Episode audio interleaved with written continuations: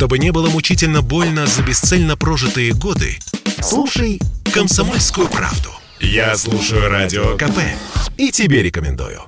В России поддержали идею обложить налогом граждан, которые сдают отдыхающим жилье. Антимонопольная служба высказалась за создание специального учета туристской недвижимости и ее владельцев, выяснили СМИ. Закон может быть принят в 2022 году. Далее будут смотреть сайты объявлений и выявлять таких рантье, если, конечно, они сами не выйдут из тени. По данным прессы, налоговая ставка для них составит 4%. Для сравнения, если вы сдаете квартиру в аренду и не скрываетесь, вы платите 13%. В таком случае случае идея ввести специальную ставку в 4% на доход от сдачи недвижимости туристам звучит здраво, отметил в интервью Радио КП Константин Апрелев, вице-президент Российской гильдии риэлторов. Позволяет создать условия для того, чтобы люди, не регистрируясь в качестве самозанятых или индивидуальных предпринимателей, получили, в принципе, льготу по налогу, связанному с получением дохода от сдачи в наем. Именно снижение налога как раз и позволяет легализовать поле совершаемых сделок.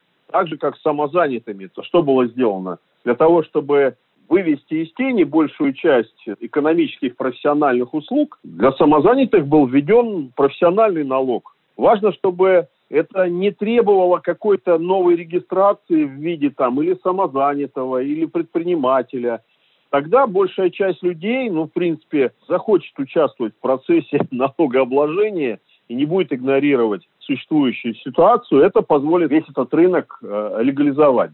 Эксперты отмечают, что почти весь этот рынок сейчас находится в серой зоне. Это касается и крупных городов Москвы, Петербурга, Казани, но особенно Краснодарского края и Крыма. Многие не захотят выйти из тени, предположила в разговоре с Радио КП Ольга, владелица такой недвижимости в одном из курортных городов.